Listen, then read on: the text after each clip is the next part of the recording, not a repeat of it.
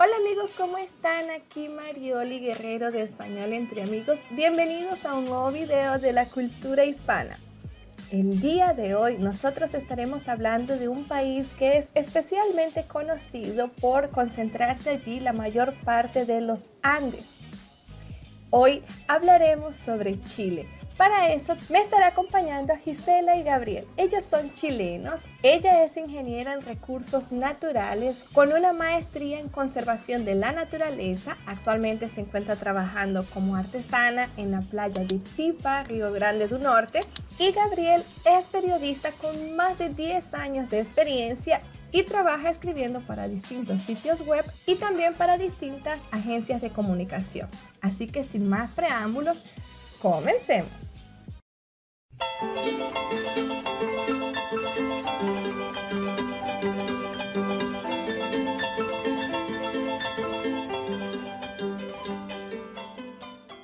Bueno amigos, entonces ya estamos aquí con nuestros invitados. Bienvenida Gisela, bienvenido Gabriel.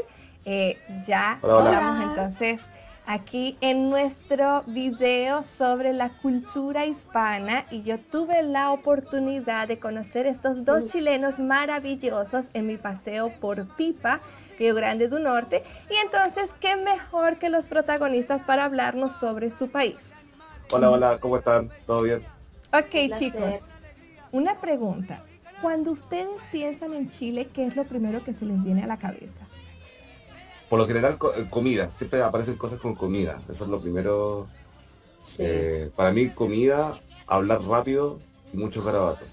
Ajá. Son tres cosas que uno se eh, lo siente al principio. Principalmente comida. A cualquier chileno que le pregunte te van a nombrar dos o tres platos de comida o bebida o lo que sea para ingerir y, y va a estar relacionado con eso.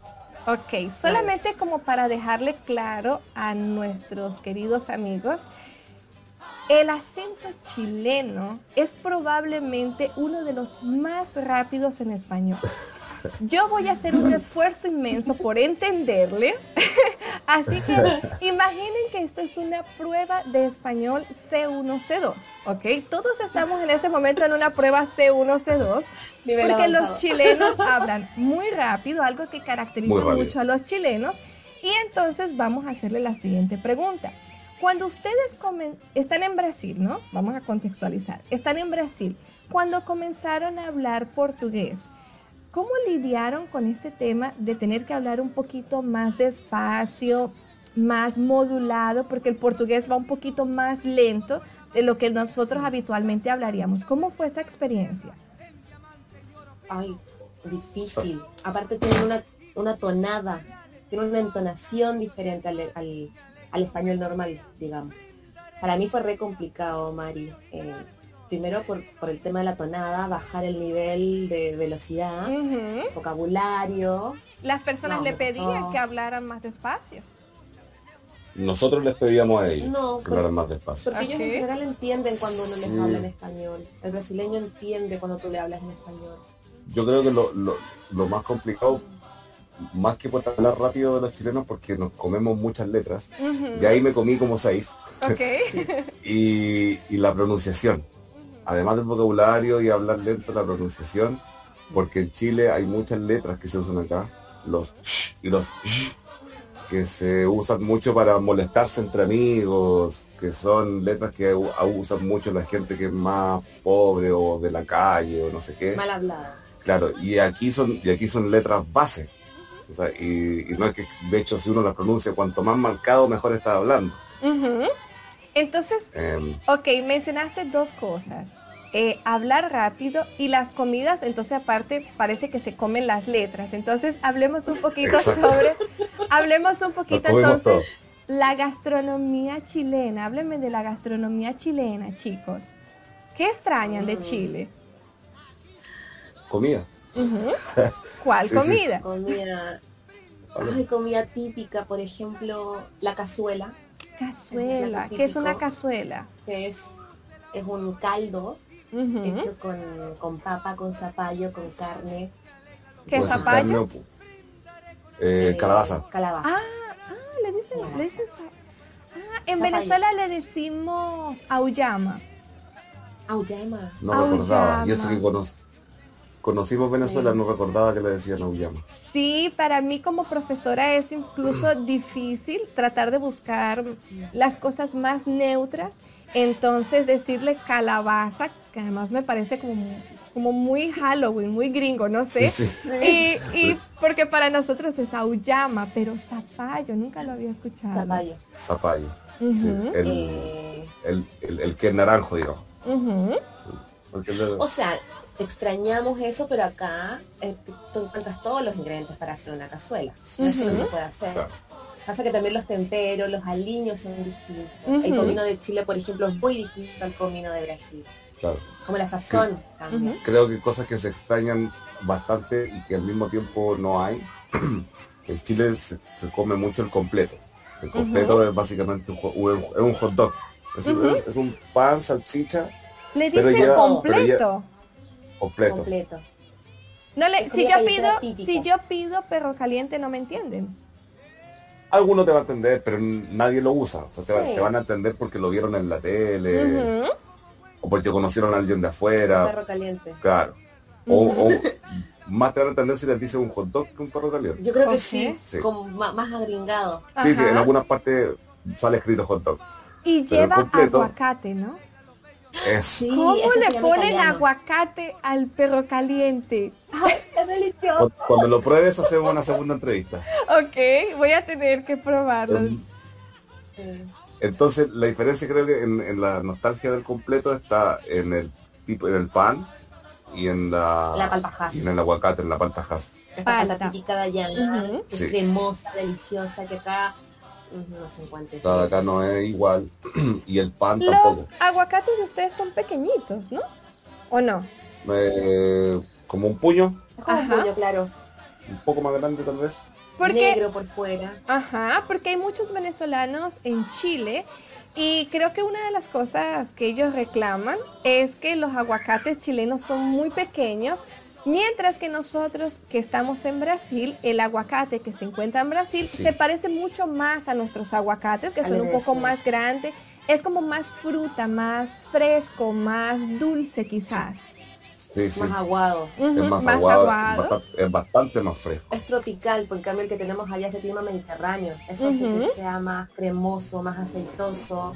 Sí, sí.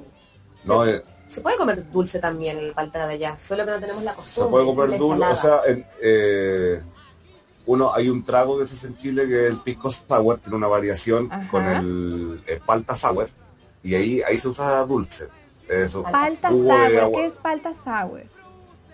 El pisco sour es, pisco con limón, es pisco con jugo de limón, azúcar y otras cosas, batido en... Y ese es clásico. Y el palta sour es una variación para algunos cócteles, un poquito más refinado, eh, que es pisco, limón, aguacate, azúcar, hielo, etcétera. Y el trago queda verde. Solo para dejar claro, el pisco es una bebida alcohólica. Sí, es un destilado de uva. Ajá, ¿y se consume generalmente cuándo? En las fiestas, en las comidas. Un bajativo. Como un digestivo. Mm, no, o sea, no También, te un eh, digestivo, pero después de cenar te puedes después tomar de cenar, después de cenar, porque es, como tomar un Cuba libre. Mmm, interesante. Un Cuba libre. Pisco con Coca-Cola es la piscola, que es como el claro. Ajá, qué lindo. Ajá. Porque el, porque el pisco sour es con limón y ese muchas veces se utiliza para aperitivo, antes de comer. ¿El pisco es chileno o es peruano? Para mí es peruano. ¿A qué bebida, a qué bebida alcohólica de Brasil podemos asimilar, que se parezca un poco al pisco. No hay nada parecido acá. Al ron, yo siempre lo, para, para que alguien se imagine un poco, una especie de ron menos, menos acaramelado nomás. Pero va como por ahí. Pensé que como decían que era como un aguardiente, pensé que iba más hacia una cachaza. No, es que el gusto de la cachaza es demasiado diferente. Ok.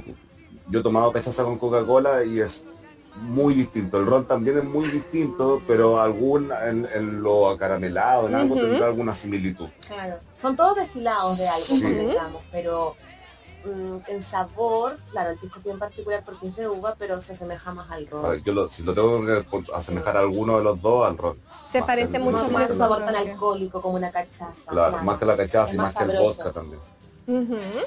Ok, muy bien chicos. Ahora díganme algo algo que identifique mucho a Chile y a los chilenos en el mundo? En los años 90 había una muy mala asociación en algunos lugares de, creo que era solo de España. Habían carteles que decían, si ves a un chileno robando, tranquilo, déjalo, su cultura.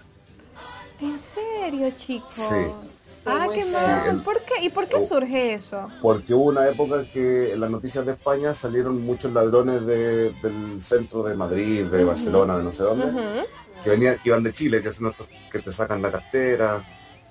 Eh, y salían las noticias y era chileno, y era chileno, y era chileno. Entonces se armó ese prejuicio. Ah, qué mal.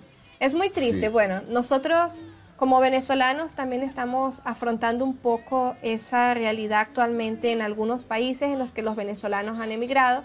Entonces, a veces se hace mucho eco de la nacionalidad, pero que no acaba siendo realmente un, ok, es un problema social que tenemos en todos los países.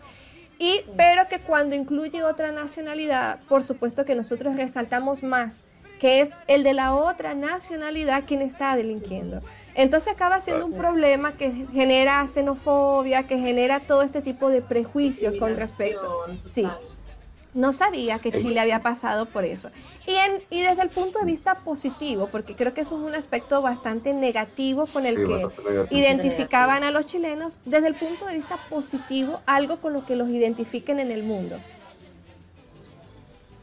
Algún deportista, Zamorano, Sala, el Chino Río, eh, todo el mundo se ríe que hablamos muy rápido. Claro, la cantidad de modismos también es Claro, eh, nuestros garabatos, nuestras palabrones, como dicen acá en, portugués, causan mucha gracia. y también otro otro tema creo que es que el, chileno se sabe que es muy bueno para tomar alcohol, para beber. Ajá. Los indicadores de, de, Sudamérica, por ejemplo, Mari, somos de la nación que más consume alcohol, que más consume pan. Somos somos extremistas.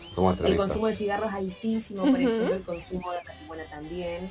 Como todos los excesos exacerbados. Dios. Claro, sí, todo el extremo. Conocidos por, por eso. En el extremo sur del mundo, extremo todo.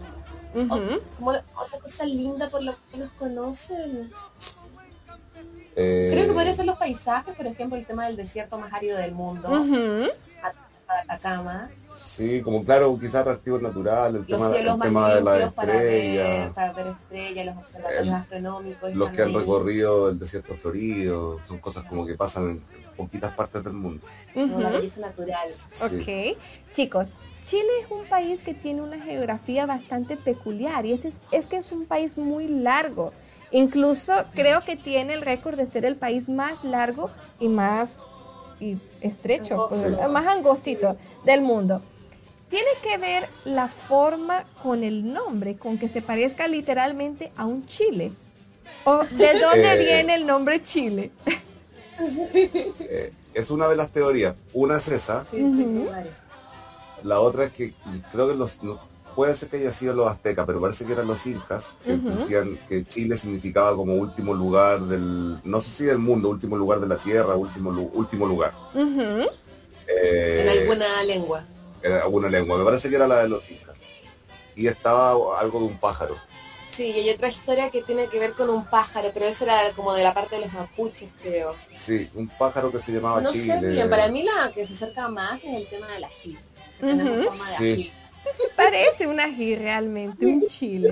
Pero, yo, yo descarto la teoría del ají porque Chile hasta el 1800 poco tenía, todo el sur de Argentina era de Chile, entonces no tenía la forma del ají. Claro. Es cierto. Era así. Entonces, la, forma Y ya tenía el nombre, ya, ya, ya se le decía ya tenía Chile. El nombre. Ya era Chile. creo, que, creo que en 1800, sí, 1800 y tanto, Chile llegaba hasta el Atlántico. ahí no, tenía más forma de pimiento que de ají. Excelente, chicos. Ahora, algo que a ustedes les guste mucho de su país. Bueno, además de las comidas que ya dijimos. A mí me gusta eh, algo que encuentro genial y que tiene que ver con lo que tú comentabas, es que a raíz de que somos un país sumamente largo, la diversidad de paisajes es total. En Chile, producto de su geografía accidentada y que en el fondo operamos como una isla, porque estamos aislados por la cordillera de los Andes, que tenemos la Antártida, que tenemos el desierto, es realmente una isla. La diversidad de paisajes, de ambientes, de especies, es muy, muy, muy la, desierto en, en, Chile los estados, o sea, se van dividiendo es hacia abajo, ¿no? O sea, van como trazando o hay uno que esté al lado del otro. Son, sí, o sea, en Santiago igual Paraíso ocurre eso. están, al lado y en el sur en otro, perdón, en otro también ocurre lo mismo, en, los ríos. la parte que está más fragmentada. Pero son solo esos dos, el resto de hacia abajo. Entonces, hablemos un poquito sobre las regiones y los estados. ¿Cómo se divide Chile? ¿Cuántos estados? ¿Dónde se concentra la mayor cantidad de personas? Bueno, son como, como 16 regiones. Ah, ¿Le llaman regiones o estados? No, regiones. La unidad básica de división es región. Claro, pero, pero, pero vendría siendo como un estado. Eh, y adentro tiene provincias y dentro de las provincias comunas. Ok. Ah, tienen una distribución bien curiosa. Para nosotros serían estados, municipios y, bueno, sus capitales, ¿no? Pero comunas, qué curioso. Eh, la, comuna son los municipios, ¿no? Varias comunas forman los municipios, claro. No, no, no.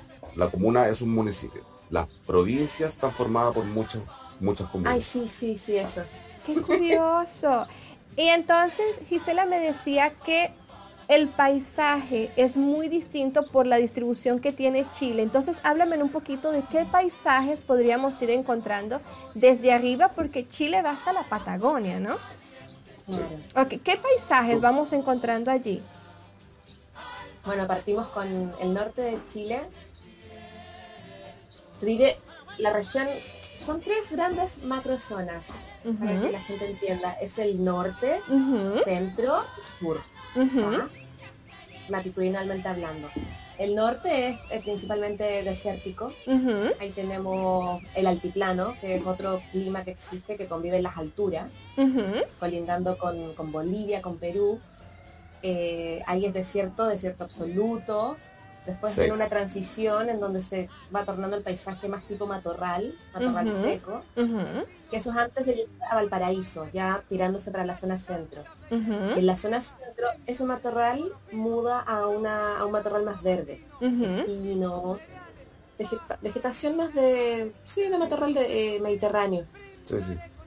Ahí pasamos por Santiago, eh, que se llama mm, ecosistema esclerófilo. Es un bosque, este bosque que genera hojarasca, por ejemplo, es un bosque verde, pero bien guapa las hojas en otoño, pasa por estaciones. Más al sur te vas adentrando a este bosque más verde, siempre verde, llegamos a Valdivia, eso es la 14 región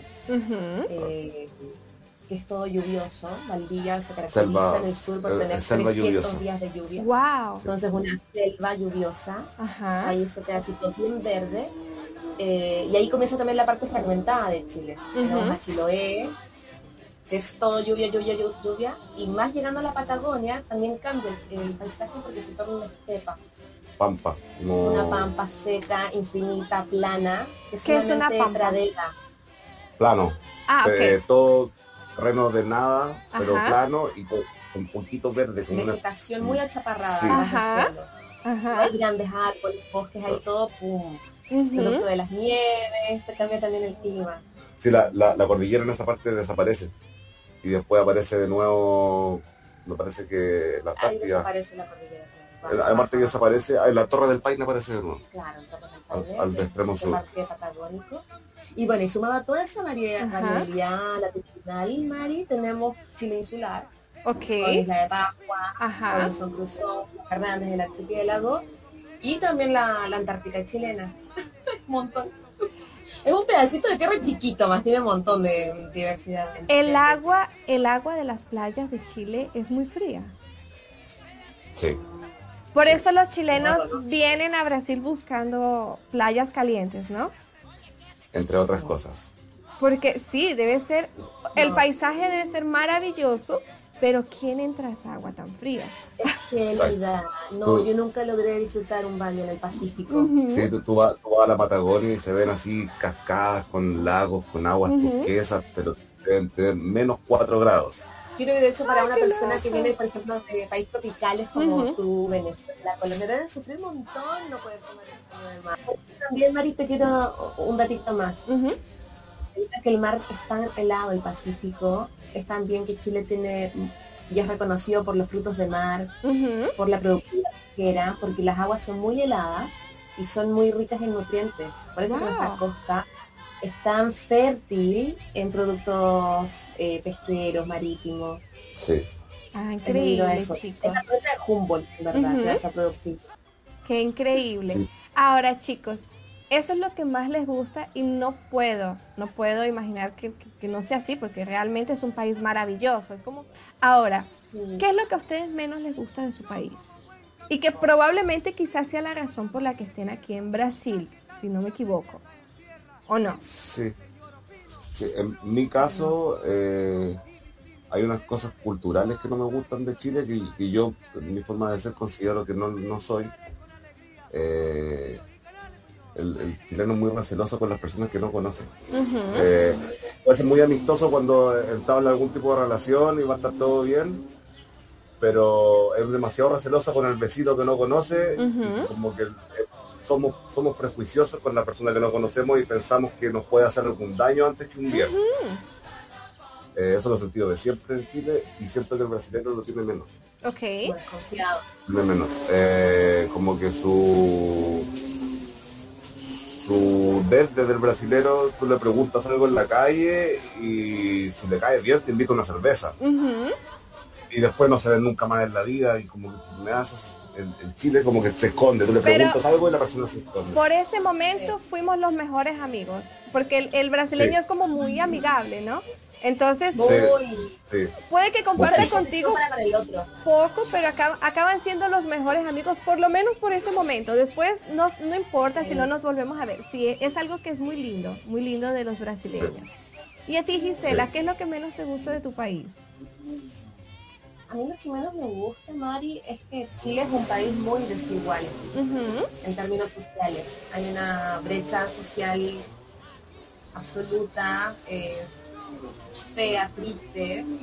La, la gente vive en desigualdad total y es un país que lamentablemente no te da las opciones, te pone barreras, eh, todo es muy burocrático. Ah, es muy lamentable. Ahora, una cosa, chicos, de los países hispanos, incluso puede ser comparándolo desde el punto de vista de paisaje, del fenotipo eh, o de culturalmente cómo somos, ¿cuál país de los países hispanos se parece más a los chilenos? Em, bueno, yo nunca estuve en México, pero como pensando Chile tiene gran influencia. ¿Por qué? ¿Cómo llegó esa influencia allá? Eh, telenovelas. Ajá. Telenovelas, dibujos animados. dibujos animados con traducción Ajá. Entonces uno creció con México en la cabeza. Sí, por ejemplo, los programas de arte infantiles o el mismo el MTV, todas esas cosas llegaban, nos llevaban de México. Por ejemplo, los argentinos tenían su propio MTV, sus propios animadores de MTV, los jóvenes se identificaban con los, el cambio nosotros en los 90, nos teníamos, eh, eran mexicanos todos. Eh, los programas de infantiles del canal del Nickelodeon, del Fox Kids, del no sé qué, todos mexicanos. Y, y Argentina tenía los propios al mismo tiempo. Entonces, ustedes no se parecen a los argentinos. Podrían decir que no se parecen a ellos. Eh, no, los buenos para el asado. Y el vino, probablemente. Entonces, se parecen a los argentinos por el tema de las, del asado y del vino quizás, porque también ustedes consumen bastante vino o no. pero bastante más que ellos, creo yo.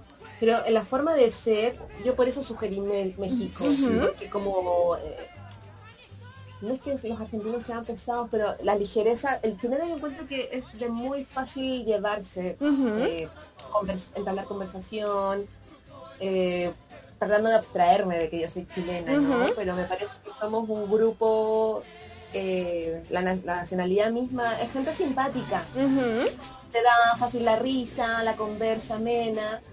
Y los mexicanos me da la impresión que también son así. Los argentinos muchos tienen esta prestancia más pecho inflado, como con otra actitud. Ajá. Creo que no nos parecemos mucho. ¿Y a los eh. peruanos que están también allí bien próximos? No. Sí, más o menos. Los eh, peruanos, yo creo que no nos parecemos mucho.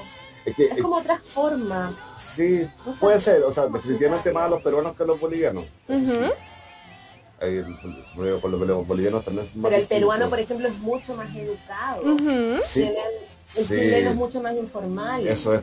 El peruano te modula todo muy bien y es muy cortés. El chileno el, mexicano, al igual que el chileno, tiene un montón de garabatos y palabras que... y, también no, tiene tanta educación como el peruano. El peruano para mí es un ejemplo de español. En el idioma. Es un ejemplo, tiene una, situación más o menos neutra, pronuncian mejor que todos nosotros. Eh, sí. Ustedes estaban estaban hablando sobre formalidad y yo quería aprovechar de una vez para preguntarles si ustedes tratan a las personas de tú, vos o usted. Eh, tú. tú. o usted. Eh, el usted es de respeto. Claro. Para tratar a la gente mayor. O algo confianza. O, algún jefe o algo así. Es muy formal. Pero el tú es el que va. El vos. No se utiliza en Chile. No. Vos, lo, yo lo he escuchado argentino, uruguayo y a colombiano se lo he escuchado Sí, sí. Pero siempre tuve mucha curiosidad porque yo sé que es algo muy característico del el sur, principalmente de Argentina, Uruguay. Me entero también que Paraguay utiliza el vos, pero no sabía si, por ejemplo, por la proximidad, los chilenos también lo utilizaban. Pero ocupamos el vos. Pero es ultra informal. Ajá. Entonces, vamos a incluir dentro de los pronombres personales de mi próximo curso, tú, usted, vos y vos. Vos. Sí. súper, súper curioso, chicos. Es súper informal y yo creo que de los tres, el tú, el usted y el vos, el vos es el más clásico, si viene de vosotros, viene del español antiguo. ¿Y utilizan vosotros? No, tampoco, ¿no? No, no. Nosotros no se utiliza. No está no está escribiendo algo así, pero para hablar no. No, no. Algo que creo que no ha experimentado un brasileño nunca, no sé si me equivoco con esto, mis amigos brasileños me van a corregir, es que aquí no hay terremotos ni sismos. Pero quienes, pero quienes nacimos y vivimos al borde de la cordillera de los Andes, recuerden que la cordillera comienza en Venezuela, muere bien al sur, allí en la Patagonia, creo. Nacimos y crecimos con mucho miedo a los sismos y a los terremotos, pero es algo que es muy común en Chile. Háblenme de eso, chicos. ¿Qué comienza? Cualquier, para comenzar, cualquier extranjero que se va a vivir a Chile tiene que tener ese antecedente. va, a experimentar temblores frecuentemente. De 5 a 10 temblores por año fuertes, seguro y durante el día es posible sentir alguno o algo así, alguno leve. Siempre puede temblar. Por eso, dentro de un año va a sentir entre 5 y 10 que da para decir, oye, hoy día tembló. Claro. De 5 grados Richter hacia arriba. Ah, de 5 para arriba. En Venezuela es muy curioso porque los venezolanos a veces somos muy alarmistas. Entonces hay un sismo Solamente como para dejar claro, sismo es como que tremer un poquito así, ¿no? Entonces, en Venezuela se registra uno de 2.5, 2.5. Alerta, sismo, no sé qué, entonces todo el mundo, ah, tembló, sintió, sintió. Los chilenos deben reírse de nosotros, de que una cosa es dos, de tres, y ya nosotros estamos todos alerta. ¿Qué, ¿Qué, es una alerta realmente para ustedes? ¿Cuándo realmente tienen que preocuparse por hacer algo? Eh, yo no sé, creo que sobre 7 ya es como preocupación, porque muchas veces grado 6, ¿viste? Y todo el mundo así como... Ah, claro, con, el, grado 6 como que recién se altera la gente que les tiene miedo. Ok. Sí. Eh, o 5, 5 y medio, 6. Uh -huh. se altera un poco, son un poco la gente que le tiene miedo, que le tiene cierto respeto, como quiera llamar. Ok. Pero el resto, nosotros nos tocó vivir un terremoto cada uno. eh, o sea, el mismo terremoto en circunstancias diferentes. Okay. Claro. El año 2010. Ok. Ese fue grado 8.8. Wow. Ese Entonces, fue el que y, fue en Valparaíso, que fue muy fuerte allá, ¿no? Yo sé que hubo fue, uno que, que, hizo muchos desastres. El centro fue, fue un, un, poquito más al sur de Valparaíso. Ok. Unos, unos 300 kilómetros al sur. Claro. Pero se sintió desde, desde el sur de Chile hasta el norte de Santiago. Ok. Por favor, se sintió en todo Chile. En Santiago, en mi caso, fue 8. Uh -huh. 8 grados. Wow. Eh, y ya antes yo, no, yo ya sabía que sobre 7, o sea, bajo 7 está todo bien, no se cae nada en Chile. Uh -huh. Y yo, por lo menos, bajo 7 no hay de qué preocuparse. Con este terremoto dijeron que después sobre 7 recién uno se preocupa por el tema tsunami. Uh -huh. Antes de eso no. Y yo pienso que de 7 hacia arriba es lo preocupante. Chicos, ¿y a ustedes los educan en la escuela para saber cómo lidiar, cómo son los protocolos o algo así de qué hacer en caso de un sí. terremoto? Siempre sí. tienes prácticas, se llaman operaciones DAISY. Ajá. Yo recuerdo de uno que está en la escuela primaria, uh -huh. te hacen de manera aleatoria eh, simulacros. Ok. Claro. En caso de, por ejemplo, de repente un día X empieza a sonar la, la sirena, simulacro de temblor de movimiento catastrófico. Uh -huh. eh, ¿cómo se dice? Evacuación okay. controlada de toda la gente. Y no tan solo en los colegios, también en las empresas eso. Ustedes sí, son expertos en estos. Y algo, algo que es bien interesante, chicos, es que en Venezuela, ¿saben que en los lugares que hay terremotos, que, que es por costumbre, están propensos a terremotos, un terremoto ocurre aproximadamente cada 50 años, ¿sí? Uno muy fuerte. El tiempo para experimentar este terremoto ya venció en Venezuela. Estamos a más de 10 años desde que tenía que pasar. Y yo recuerdo que desde que yo estaba más o menos adolescente hasta antes de venirme a Brasil, en todos los lugares te estaban preparando de cómo actuar ante un terremoto. Eh, recuerdo que lo, lo, pasaban en las salas de cine. Antes de comenzar una película o algo así, te decían más o menos qué hacer. Pero ustedes tienen la experiencia de primera mano porque es algo con lo que tienen que vivir constantemente. En el caso de un terremoto, ¿qué es lo mejor que una persona puede hacer? Salir corriendo, meterse debajo de algo, meterse debajo de un marco de una puerta. ¿Qué debo hacer? Porque ustedes tienen la experiencia. Eh, depende mucho de... El lugar donde claro, te encuentres. Depende si, si estás en un campo, probablemente uh -huh. salir afuera es lo más correcto. Uh -huh. Igual si estás en la playa, en una casa. Pero si estás en un edificio, no, quédate en el edificio. Eh, por ejemplo, en el edificio no, no meterse el ascensor. Okay. Si no va a bajar, por el ascensor. Eh, generalmente recomiendan quedarse dentro del donde uno está, en un lugar seguro donde no te vaya a caer nada de mueble, uh -huh. porque en general en Chile los destrozos que dejó el terremoto del 2010 eh, y los que hubieron después hubo dos más, uh -huh. lo hizo el mar, no lo hizo el... El, el, el sismo en sí. Uh -huh fue, fue el, el, tsunami. Un, un, par de edificios pero, cayó porque estaban mal, pero se cayeron, construidos en el fondo sin se nada se cayó uno, se cayó uno y dos o tres como que se dio el terreno y lo declararon inhabitable. Ok. Claro. El gran parte de pero, fue el tsunami. Pero de eso de miles de construcciones. Ok. Ahora chicos, cuando ustedes compran una casa o alquilan una casa, un apartamento, consideran la decoración de la casa en función del tema de los sismos, porque aquello debe ser un destrozo constante. Yo no pondría nada alto, pues se va a caer. Entonces, ¿tienen no. ese tipo de consideración? No, yo creo que no. Uh -huh. No lo había pensado. Más de alguien lo debe pensar. O sea, hay, hay, gente que se para, eh, cuando empieza a temblar, se para y van a filmar el televisor. Uh -huh.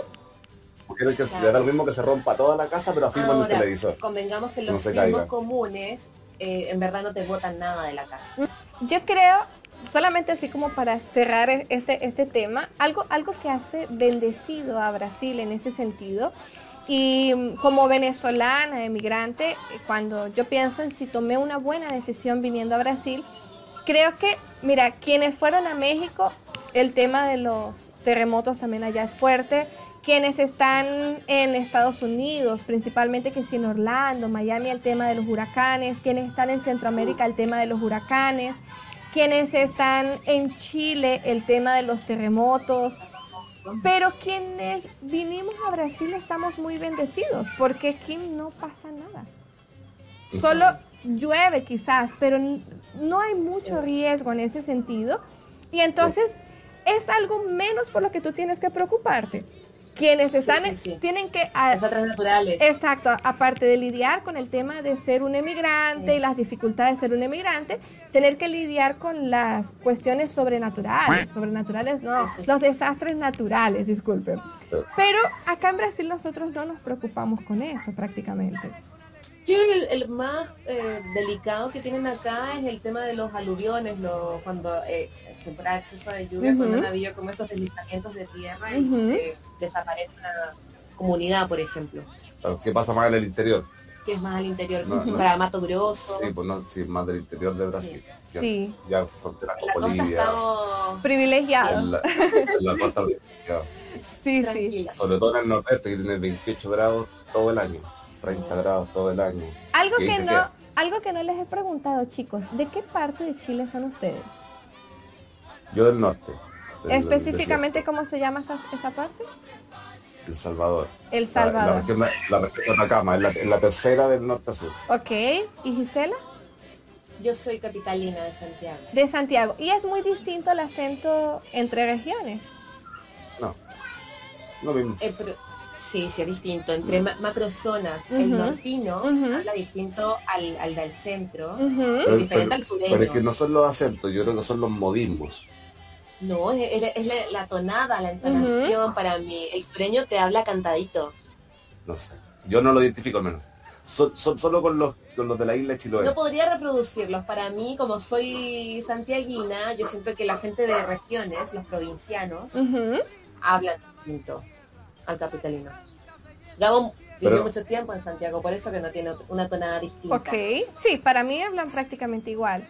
Sí. Yo encuentro que se habla igual, está la diferencia de la parte rural, que hablan más cantadito, y algunas zonas del sur, pero algunas, no todo el sur, para mí por lo menos. O sea, para mí el de la Talca, que está a 200 kilómetros al sur de Santiago, habla igual que el de Arica, que está en el extremo norte de Chile.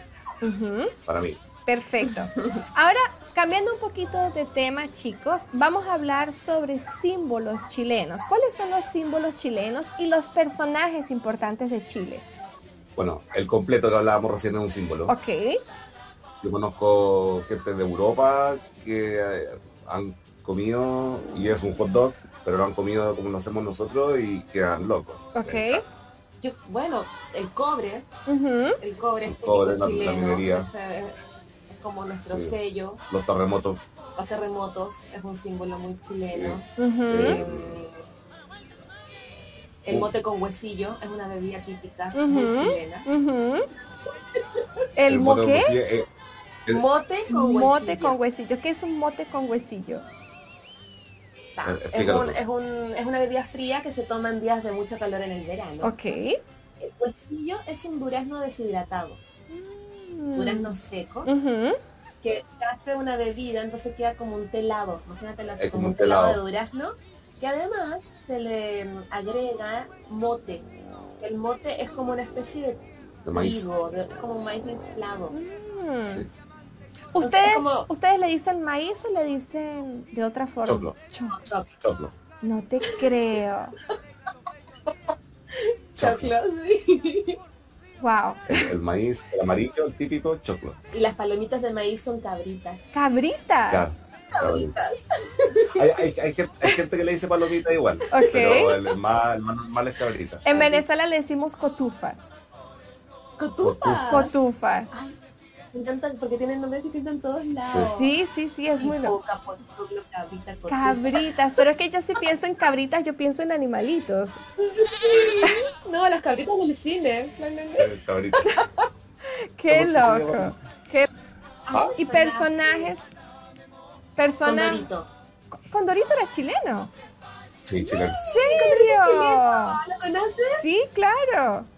Yo no sabía que era chileno. Es chileno. Ajá. Condorito, que, bueno, para la gente que no sabe, Condorito es un, es un magazine, un, Una, una revista historieta. De una chistes. historieta, anime, que- No, no, anime. O sea, ¿cómo se llama el los dibujitos? Historieta. Una historieta. Ajá. Que grafica muy bien a diferentes actores de la sociedad chilena. Ok. Es como tan folclórica. Vendría siendo como el. Mafalda de, de Argentina, Sí. una cosa así. Sí.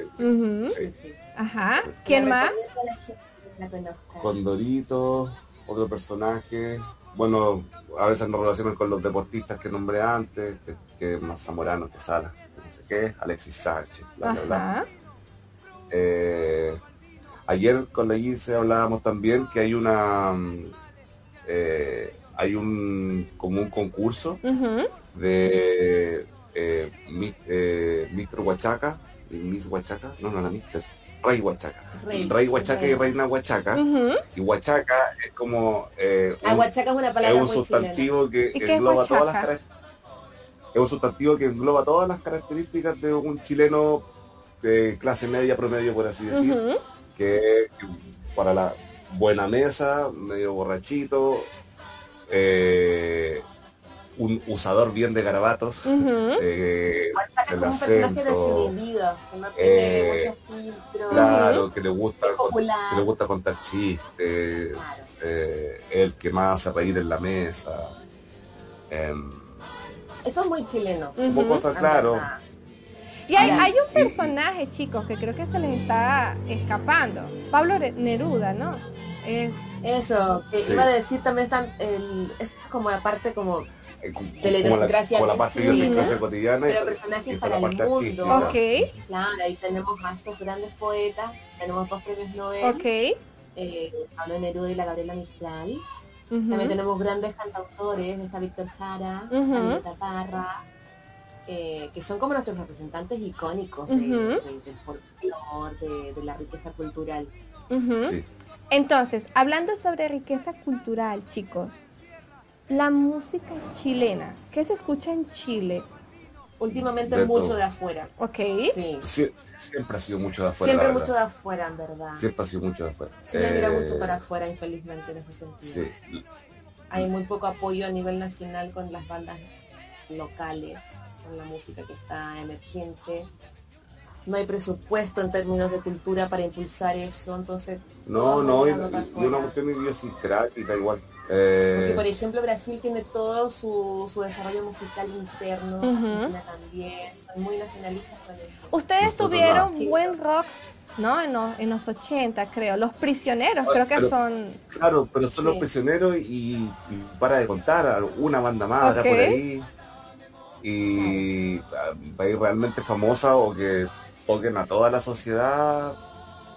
Después del prisionero estaba Soda Stereo, creo. Y argentino. argentina Y después probablemente estaban, no sé, los Beatles. Pero no había una banda chilena en el ranking, ahí, salvo los prisioneros. En Chile también se escucha un montón, por ejemplo, en la época post-dictadura, hubo un montón de bandas que tuvieron, tuvieron que irse al exilio. Y desde el exilio eh, compusieron músicas de protesta, que hoy por hoy creo que son uno, uno de los segmentos musicales bien escuchados. Inti Illimani, Kila Cayún, Sol y Lluvia, Iyapu, Los Jaivas. Los Jaivas, que los Jaivas hacen una mezcla de folk rock Ujú. progresivo. Y esas son bandas icónicas, son, son personas ya mayores que tienen 30, 40 años de carrera. Eso se Sí. escucha mucho. Ok, Sí. pero es Y muy, la electrónica. es muy interesante porque en Chile se hace uno de los festivales más importantes para la música latina, que es el, el. Festival de Viña del Mar. El, el Festival de Viña nace como un concurso con dos categorías. La poesía folclórica, que tenía folclore sudamer- eh, ni siquiera sudamericano, latinoamericano, Ujú. incluido el español, me parece. Y la internacional, que eran cantautores de pop rock, o cualquier género asociado, eh, y con- cada uno representaba un país, cada país hacía su preselección, y ese era el Festival de Viña. Para darle más eh, tiraje de marketing y eso, empezaron a, empezaron a, a invitar a, a Artistas conocidos. Eh, vino Sting en su momento, eh, vino Nardo Anglo en los 80, Rod Stewart, los Guns N' Roses. ¿Y qué pasó? Que hoy en día la gente está pendiente de qué famoso viene y, ojalá tenga el tiempo de ir a tomarse una cerveza e ir al baño mientras está la competencia ah. internacional y histórica. Es como, saquen eso, quiero ver el que viene. Claro. Sí, más lejos. esa esencia se perdió completa. En las últimas ediciones hasta se anularon las competencias. Puede ser, puede ser. No lo sé, pero puede ser. Estamos perdiendo como toda su, tónica de festival. entonces, claro, dejó de ser una cuestión como de raíces eh, tanto folclóricas como no folclóricas latinoamericanas y empezó a disparar para todas partes. Como un festival más de música. Sí, sí, sí. Chicos, ¿y qué otra festividad importante hay en Chile? Septiembre. Septiembre. ¿Qué fecha? El, 18 de septiembre. Ok. El 18 de septiembre conmemoramos eh, las fiestas patrias de Chile. Eh, en, verdad ese día se, conmemora, no es la independencia misma, porque eso fue es muy loco. La independencia de Chile fue en febrero. Se conmemora la primera junta de gobierno. Ok. Que eh, se tornó el Día Nacional. Y para el chileno son, son tres días que siempre son feriados, o dos, Claro, porque es 18 de septiembre, el 19 son las glorias del ejército. Pero el chileno, Mari, se toma la semana. Ok. O el mes, o el mes. Y es una ah. semana de comilona y de beber y de fiesta y de música porque el, el, el, que no bebe alcohol queda con resaca de que se lo comió todo. Ok. exceso de comida, Porque, sí, todo. Sí, todos suben de peso en septiembre, empanada, asado. El vegetariano inventará asado, pero lo inventa igual. Okay. Empanada vegetariana. Comer, comer, comer, nuestro carnaval, como en Chile es como nuestro carnaval. Ok. Es feliz que no tenemos carnaval, pero es como claro, la gente que se cuida todo el año de comer, en septiembre se aleja. La gente que se toma un aperitivo solamente, en septiembre se toman cuatro. Y así. El que no baila nunca, baila solo en septiembre. Otra fiesta que es conocida, connotada, es la fiesta de la tirana. Que la fiesta de la tirana se celebra en el norte de Chile. Es una fiesta de carácter religioso. Pero que tiene como un poco toda esta impronta de carnaval, porque okay. se traje para rendirle culto a, la, a los dioses, a la, a la Virgen. Y no me acuerdo qué, fecha es. Creo que en abril. Creo que, la, data no me creo que cerca Semana Santa o puede ser junio. Sí, esa es como otra fiesta conocida. Eh, pero solo de ahí y usan unas máscaras como lo que usan los chinos. Okay. Chicos, dos cosas que yo quiero preguntarles Primero, ¿qué es un paquete chileno?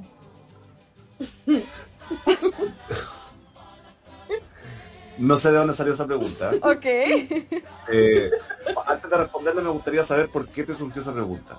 Porque pensando en cosas que uno sepa de Chile o algo así, eh, yo siempre recuerdo que a uno le decían cuando iba a hacer algún tipo de negocio o algo así, decía pilas con un paquete chileno. Y entonces yo decía, yo ni conocía a ningún chileno y nadie decía, ¿cómo así un paquete chileno? ¿Eso es bueno? ¿Eso es malo? ¿Eso es un combo? ¿Eso es una estafa? ¿Qué es un paquete chileno? No, sé qué te habrán querido decir la verdad. Okay. Para hacer un negocio. bueno, entonces yo voy a yo voy a invitar a, mis amigos que nos están viendo en este momento. Si, ya llegaron a escuchar esto del paquete chileno y qué les dijeron que era un paquete chileno, porque miren que estamos preguntando a los chilenos y los chilenos no saben que es un paquete chileno. Y si otro chileno nos está escuchando y sabe, nos contará que es un paquete chileno. Entonces, muy bien. Y otra cosa que yo quería preguntarles.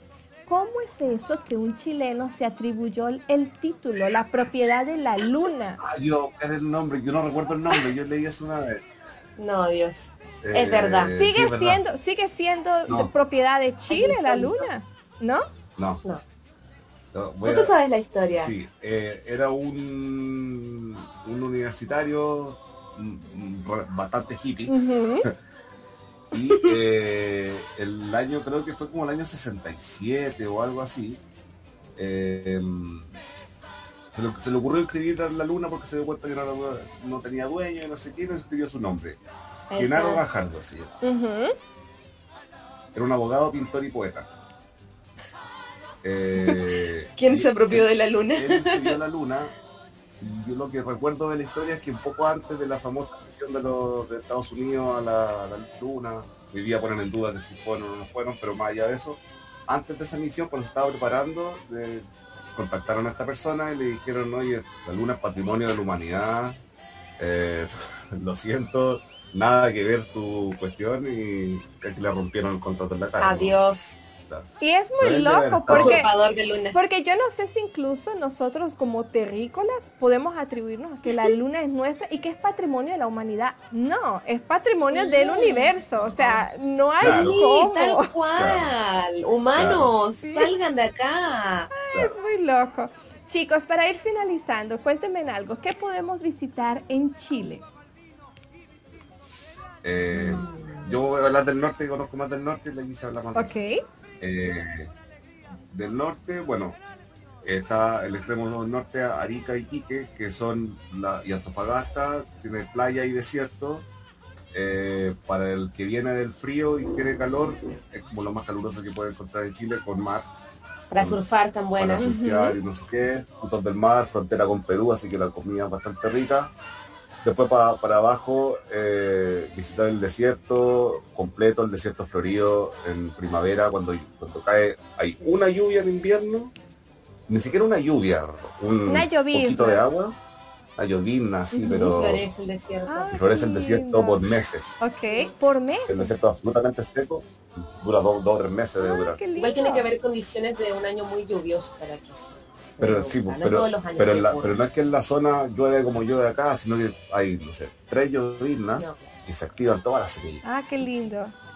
Eh, eso vale la pena porque es re distinto.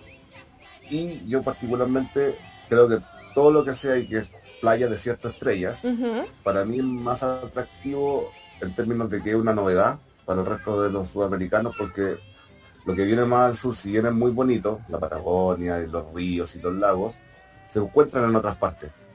Eh, los ríos, los lagos, los bosques, la selva. Pero el desierto lo encuentra en el sur de Perú y acá, y en Chile, en el norte de Chile.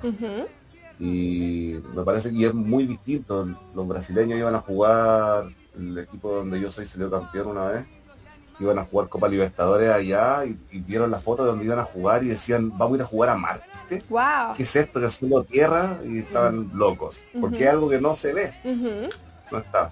Pero por ejemplo también hay muchos eh, vecinos eh, brasileños o gente que por ejemplo viene de climas tan tropicales. Chile van a, buscar la nieve. Sí. De hecho, muchos brasileños, por ejemplo, van a la nieve. Van a la nieve. A, los campos de esquí.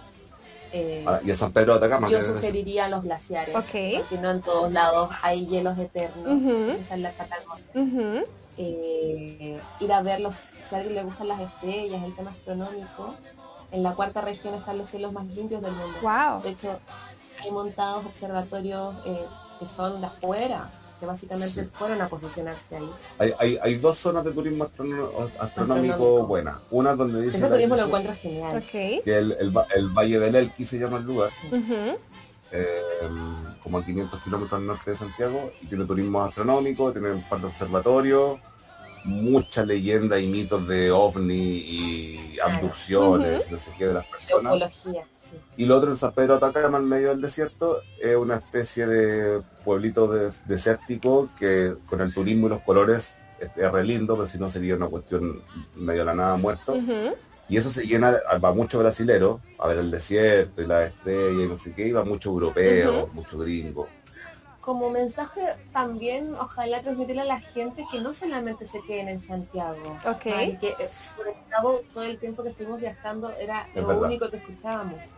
Chile, fuimos a Santiago, fuimos a Santiago. Y, con él muy ¿Y dónde más fueron? A Santiago. Y era como tipo, y el desierto y el sur, la Patagonia, no, Santiago. Entonces, wow. Los más aventureros habían ido al paraíso. Y también no, porque es patrimonio de la humanidad, de UNESCO. Pero, está una hora Santiago, no conocen nada. Ahí. Pero claro, mi, recomendación es que ojalá los turistas vayan más al sur y al norte a ver otros paisajes. Sí. Perfecto. ¿Y qué cosa le recomendarían a una persona que va a vivir a Chile? Un brasileño especialmente, ¿no? Recuerden que esto está dirigido para brasileños. Sí. que va a vivir a Chile, wow. Bueno, que lleve ropa abrigada. Ok. Uno. Dos, que em, vaya con, con la idea que va a tener que hacer bastante papel, bastante tema burocrático. Para poder tener una... Para establecerse. Para, establecerse. Claro, que se vaya con la idea que, a no ser que tenga mucha suerte, lo más probable es que le toque vivir en un cuarto los primeros meses. Difícil, a, no ser que le arrienden una casa para él o ella. Si no, un cuarto los primeros meses hasta tener los antecedentes suficientes para poder arrendar en cualquier parte.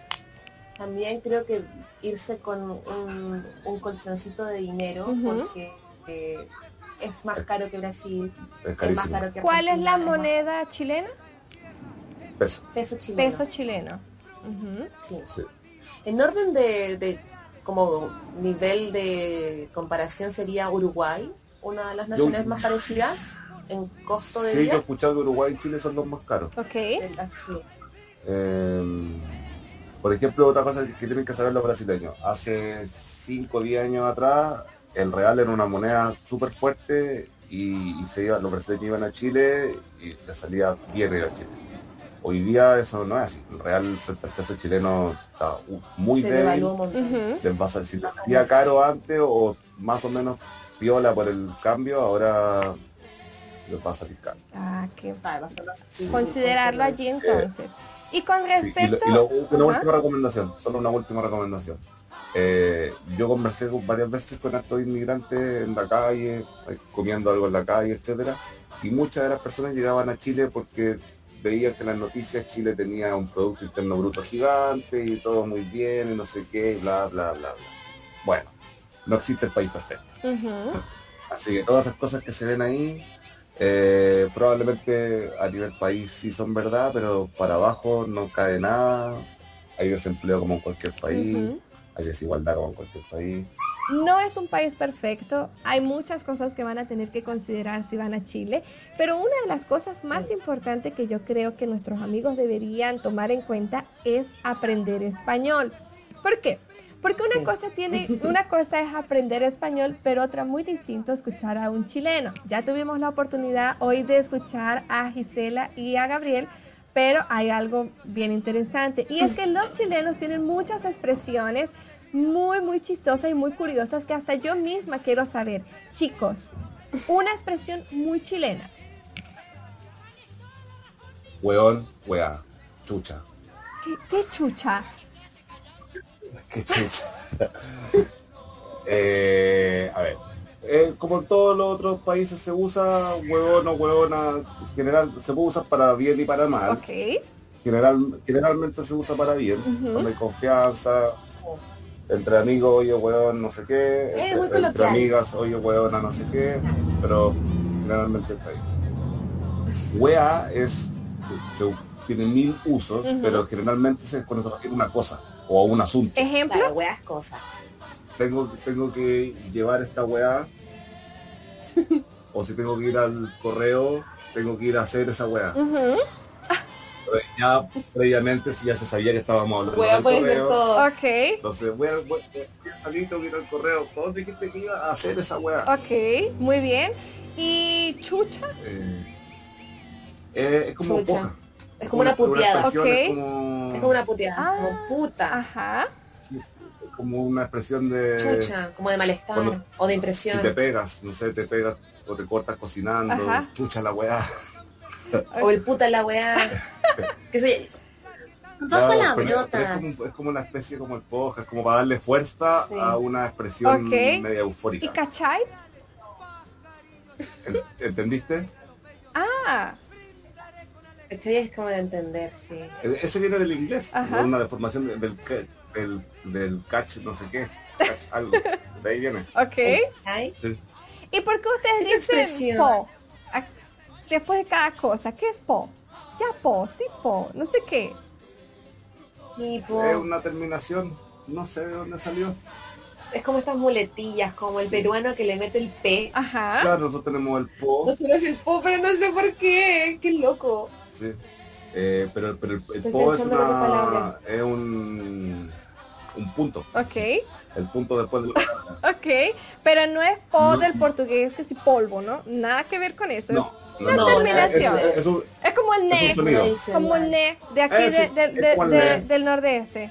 Ok, muy bien. El, el, el, brasileño también usa un poco el po. Cuando, ah, que, que, es, que es el poja abreviado. Ajá.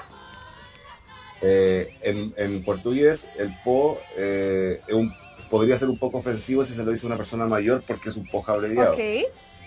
Eh, en cambio, en Chile es solo un sonido. Ok, perfecto. ¿Y qué es un taco? Fila de autos. No, tiene nada que ver con los tacos chilenos, ¿no? Con los tacos, perdón, con los, con los, tacos mexicanos. También está. Cuando vamos a comer tacos, se va a comer tacos, pero si no, cuando hay tráfico y está todo parado y nadie avanza, es un taco. Un embotellamiento, un engajafamiento, ¿no? Un embotellamiento. Ok, chicos. Para finalizar, y bueno, ya estamos terminando. Estoy súper emocionada porque nos quedó súper buena esta entrevista, porque aprendimos muchas cosas sobre Chile. Estoy muy feliz por eso. Ya me siento casi una chilena. Eh, chicos, ¿qué los hace sentir muy orgullosos de su país? A mí me, eh. me da mucho orgullo que Chile cada vez que ha tenido como dificultades, por ejemplo, Chile es muy conocido, tenemos la Teletón, que bueno, es polémica porque hay gente que la ama, hay gente que la odia, que es una iniciativa que ayuda a niños discapacitados. Ok. Sí. El Estado no se hace cargo, pero que debería ser una materia de él. Pero la gente, en función a donaciones, logró levantar lo que es hoy por hoy la Teletón, que tiene centros en todo Chile para atender niños con discapacidad. Casos como ese, casos como, por ejemplo, cuando han habido terremotos, desastres naturales, me enorgullece mucho que Chile, como pueblo, siempre se ha unido en ayuda al prójimo. Eh, es algo característico cuando hay que juntar plata por algún motivo, se junta, se organiza, eh, ha funcionado y en ese sentido a mí me enorgullece ser Como por la, disponibilidad de ayudar al otro, que está en desgracia. ¿Tú? Eh, está tratando de pensar algo distinto de las comidas y los paisajes. eh, em, pero bueno, y, eh, comparto lo que dice de allí, dice que en algunos casos, que qué bueno que haya pasado, eh, nos logramos unir para ayudar a alguna causa, sea cual sea la causa. Eh, ok, muy bien. Bueno chicos, estoy muy feliz de haberlos tenido en mi entrevista. Desde ya quiero que entonces nos indiquen dónde podemos encontrarlos. Además, como les decía al inicio del video, Gisela es artesana y entonces yo quiero desde ya hacerles una invitación a sus redes sociales para que la sigan y admiren las bellezas que ella hace. Entonces, Gisela, si pudieras, por favor, decirnos dónde podemos encontrarnos. Gracias, yo tengo mm, un Instagram de mi marca de artesanía, se llama arroba anum. Eh, te puedo mandar después el escrito anum.artesanal. Ok, muy bien. ¿Y Gabriel? ¿Y tú, Gabo? Facebook, Gabo Lira. Ok, perfecto. Es interesante oh. porque siempre es bueno contar con amigos para poder tener como muchas más indicaciones de, sobre sus países. Entonces, bueno, esto básicamente lo hacemos con esta intención de que primero las personas conozcan la historia por parte de los protagonistas. No hay mejor eh, recomendación y mejor perspectiva de los países que cuando su propio nativo cuenta cómo son las cosas en su país. Y segundo, bueno, que ya entonces tienen este par de amigos que están acá en Brasil, que están allí en Pipa, Río Grande do Norte. Entonces todo el que quiera ir para Pipa los puede encontrar allí. Tienen dos chilenos maravillosos con los que pueden eh, conversar y pueden practicar su español. Y desde ya, muchísimas gracias chicos la pasamos súper bien. no olviden seguirme, no olviden seguirme en mis redes sociales, dejar un comentario, dejar un me gusta. Y bueno, muchas gracias chicos. Hasta la próxima. Chao, chao. Chao, chao.